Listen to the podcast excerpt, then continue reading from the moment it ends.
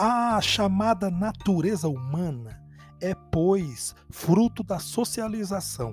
Ela é uma potencialidade que só o homem possui, mas que se desenvolve apenas com a interação entre indivíduos. Interação esta que começa nos chamados grupos primários, onde o relacionamento é mais íntimo e caloroso. E quanto mais caloroso e amplo é este relacionamento, mais a pessoa se torna cooperativa, amorosa e empática.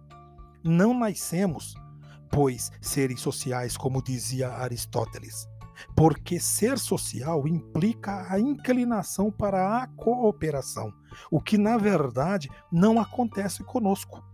Tanto que a criança pequena é egocêntrica, isto é, ela é a referência para tudo. À medida que vai se socializando, é que desenvolve a capacidade de interagir, amar, cooperar, dar de si, desempenhar um papel no grupo, compreender a si própria como membro de uma comunidade. Assim, ela se torna um ser social. O que une os homens, a princípio, é a necessidade de sobrevivência. Nós precisamos uns dos outros em uma série de níveis. Há um momento, porém, que buscamos o grupo não mais e apenas pela necessidade básica de sobrevivência física, mas porque passamos a ter necessidade de contato, de carinho, de solidariedade, entre outras.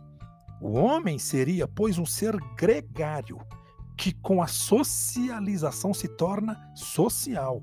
Porém, existem pessoas que, pelo, pelos mais diversos motivos, jamais desenvolvem a sociabilidade elas param na primeira infância, quando tudo e todos giram em torno de sua satisfação.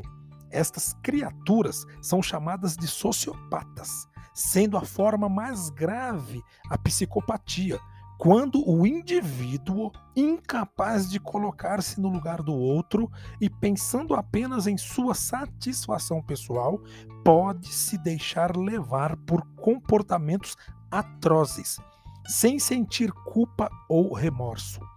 Aquelas pessoas que chamamos de humanas, cheias de bondade, compreensão, complacência, acolhimento, são as que atingiram um grau mais elevado de sociabilidade.